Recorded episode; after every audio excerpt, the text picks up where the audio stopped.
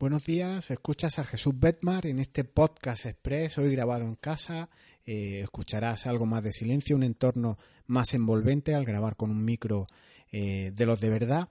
Pero quería compartir hoy contigo una iluminación que he tenido con respecto a estar siempre haciendo más tareas ciego, ciego por, por hacer y hacer y no ver más allá. Y de ahí el título tan, tan elocuente que es ser productivo no solo son tus santos cojones. Te cuento hoy cómo ser productivo pasa también por no solo mirarte a tu ombligo, porque hay otras circunstancias, otras personas, otras consideraciones importantes a las que atender. Y es que cuando te encierras en hacer y hacer cosas de alto impacto eh, que tú consideras de alto impacto para ti, ocurre algo que suele ser evidente y es que descuidas lo de alto impacto para los que te rodean.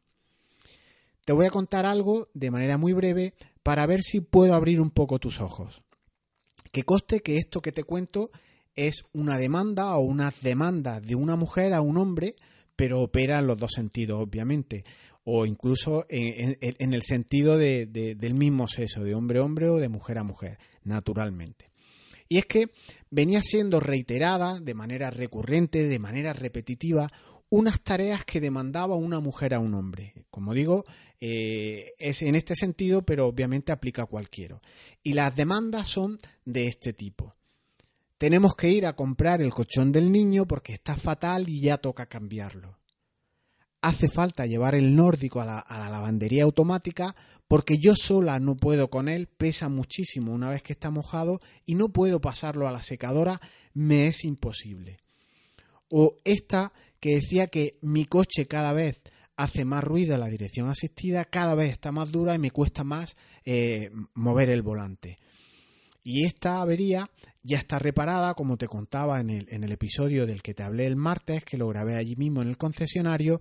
Te dejo las notas en el, en el enlace de, de este podcast, pero son cuestiones que son tareas que nos demandan ciertas personas en nuestro ámbito y ni siquiera capturamos en nuestro método productivo porque no consideramos que, se integren en nuestro método y tal vez son cuestiones importantes para otros, pero no cuestiones para nosotros hacer.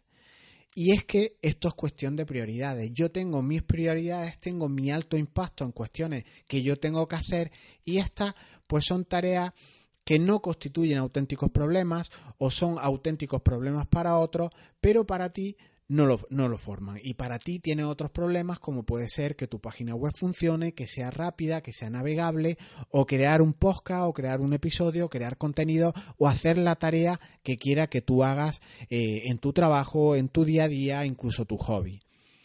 Pero si nos paramos y reflexionamos un poco sobre este tema, como te digo yo, hay personas que ni capturan estas cuestiones. Y en realidad también son cosas que deben de capturarse. Y te estaba hablando de una hipótesis de un hombre a una mujer, de una mujer a un hombre, pero en realidad te estoy hablando de mí, como obviamente estás, eh, habrás imaginado.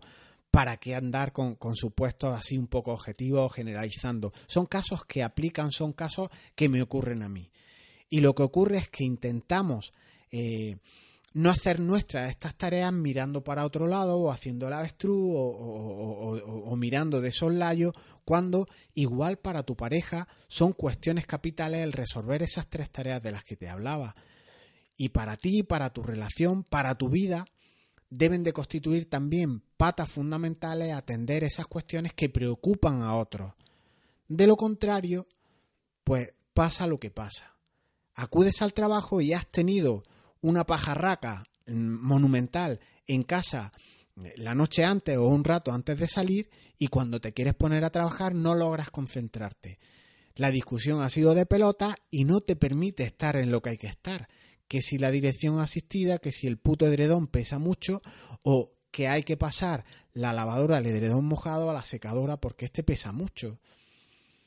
¿Qué quiero que te lleves hoy con esta reflexión que quería apuntarte de una manera muy rápida, pues es que te lleves una pizca de empatía, que veas con esta metáfora del edredón, con, los tacos de, soltar cojones, del puto edredón y de, tareas que, que impactan en la vida de los demás, que son cuestiones reales como la vida misma, que los problemas de los otros miembros de la familia no son de otros miembros de la familia, son problemas al fin y al cabo tuyos e igual todo es extrapolable a la empresa y a otros círculos sociales que tú tengas. Así que considero fundamental no descuidar al menos las preocupaciones de las personas que más quieres. Agenda un rato de tiempo para lo que sea que necesiten los demás y coge y ve la valedredón pasa el, ve al concesionario y lleva el coche para que le arregle la dirección asistida o simplemente ve a comprar un colchón al niño porque el que tiene está mal. Esto es productividad real. Esto aplica en estado puro, aunque no es para todos ni todos sabrán apreciarla o ver lo que hay detrás de todo esto. Esto es ser organizado, esto es vida efectiva. ¿Tienes edredones que limpiar por ahí? Lo dejamos aquí. Pásate por Jesús Benmar y me cuentas qué demandas siempre de tu jefe o de tu compañero, de tu pareja, de, de tus amigos y ellos no logran ver. Siempre hay cosas que los demás necesitan y no todos vemos.